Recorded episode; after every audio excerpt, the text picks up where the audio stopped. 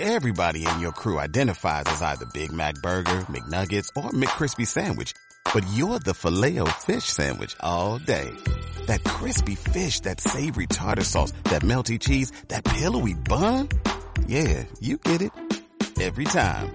And if you love the filet of fish, right now you can catch two of the classics you love for just $6. Limited time only. Price and participation may vary. Cannot be combined with any other offer. Single item at regular price. Ba da ba ba ba. Reglas de seguir el Muay Thai cuando hay tanto contacto físico? ¿Dónde está eh, esa superación de sentimientos en un momento determinado para dejar caos? Al contrario, ¿y dónde está el deporte? Perdone esa pregunta así de brusca, creo que brusca, no lo sé.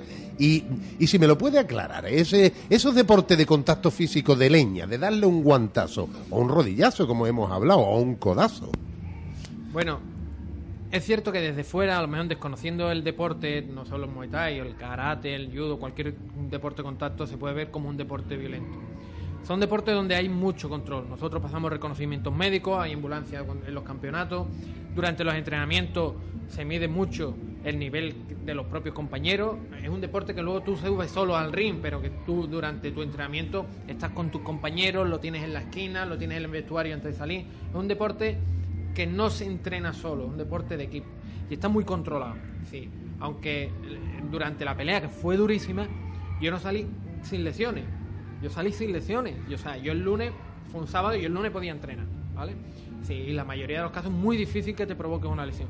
Porque ya el cuerpo poco a poco durante los años de entrenamiento, durante el tiempo de entrenamiento, se va haciendo a los golpes, sabes cubrirte, sabes recibir un golpe, cómo recibir un golpe, entonces no te hace daño, o sea, no te hace tanto daño.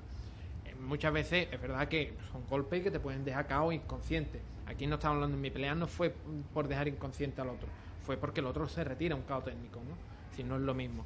Aquí muchas veces la adrenalina que se suelta durante una pelea mm, es inmensa, ¿no? Y al final muchas veces cansancio, es control mental para poder continuar la pelea, ¿no?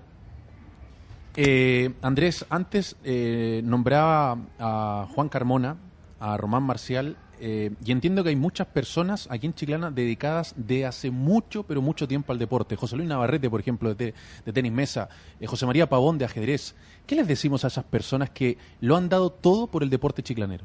Yo creo que es de, de agradecer, es de agradecer.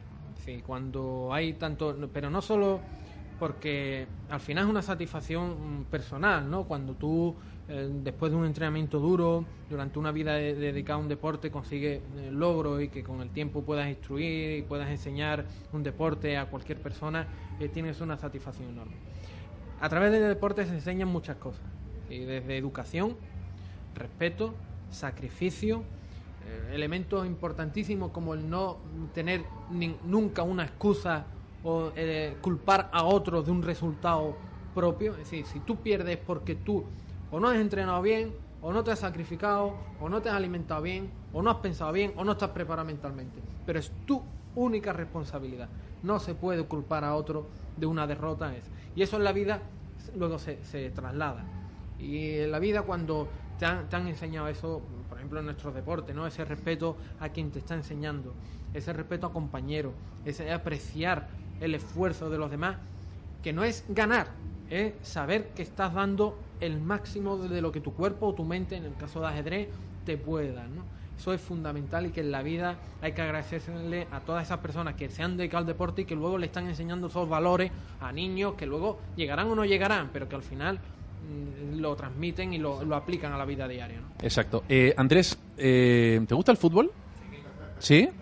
Bueno, eh, no sé si lo sabes, seguramente que sí. La caseta municipal mañana va a ofrecer el partido de España-Holanda en una pantalla gigante. Lo vas a ver aquí en casa, lo tienes No ya. yo me gustaría venir, ¿no? ¿Sí? Me gustaría venir aquí a la, a la feria, intentaré cuadrarme. La verdad es que es una oportunidad. Eh, es, es cierto que España ya lleva tres, tres eventos ganándolo y que eso moralmente eh, no, no tiene tanto aliciente, ¿no? Como cuando es la primera vez. Pero tenemos un muy buen equipo, se ha renovado la selección y eso nos da también esos nuevos jugadores, le pueden dar ese plus de intensividad a la, a la plantilla, al equipo, a la selección. Y no, yo creo que podemos tener un buen resultado y si no ganamos, pero por lo menos quedar pasando de cuarto, ¿no? A semifinales. Muy bien. Eh, España con Holanda, Chile y Australia. ¿Cómo ves el grupo? Hombre, salvo Holanda que ya lo tenemos en la, a las primeras de cambio, donde ya el planteamiento, por lo que he podido escuchar, es meter cinco defensas porque se ven asustados. Sí, Australia una selección muy menor y Chile, hombre, una selección potente, una buena selección, pero no es de la categoría ni de la altura de la nuestra. ¿no? Yo creo que quedaremos primeros de grupo, seguiremos avanzando si no estoy equivocado, si quedamos segundos, si nos podemos encontrar con Brasil en, las eliminatorias y lo que hay que evitar es un anfitrión que te toque, como ya nos pasó con Corea, que después nos pueden dejar fuera. Sí, ese es el problema. El grupo A lo encabeza Brasil y si Brasil termina primero de grupo, que va a ser lo más, lo más lógico, jugaría con el segundo del grupo B que posiblemente pueda ser España, Chile o, bien Holanda, porque Australia prácticamente todos lo están eh, dejando de lado. Eh, Andrés, para finalizar, eh, la delegación de deportes, sabes que está viviendo un momento histórico con la candidatura de Chiclana Ciudad Europea del Deporte 2015. Hemos tenido hace, hace un ratito atrás a, nuestro delegado de deportes. Bueno, eh, es beneficio para la ciudad, eh, no tan solo, digamos, el tema deportivo, sino que esto trae turismo, eh, gente que nunca ha venido a Chiclana. Eh, es impresionante lo que ha trabajado la Delegación de Deporte durante este año. ¿eh? Sí, que es impresionante. Además, con medios propios, sin tener ninguna asesoría técnica, ningún grupo de trabajo técnico, sino con los propios trabajadores. El otro día en la presentación se, se pudo ver, ¿no? Como Manolo, que es uno de los técnicos de la delegación, hacía de presentador y de técnico para emitir. Sí, sí, sí al final en Chiclana va a tener un beneficio, un retorno de lo que siempre ahora no está de moda hablar, ¿no? De cuánto invierto y cuánto recibo a cambio, ¿no?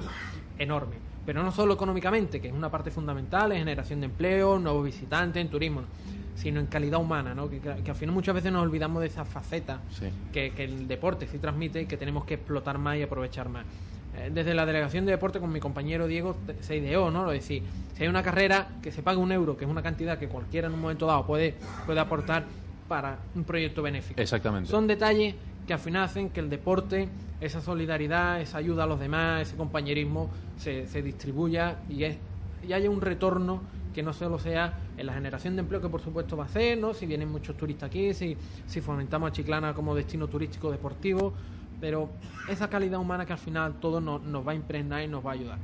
Eh, delegado, ¿cómo lo pasas en, la feria?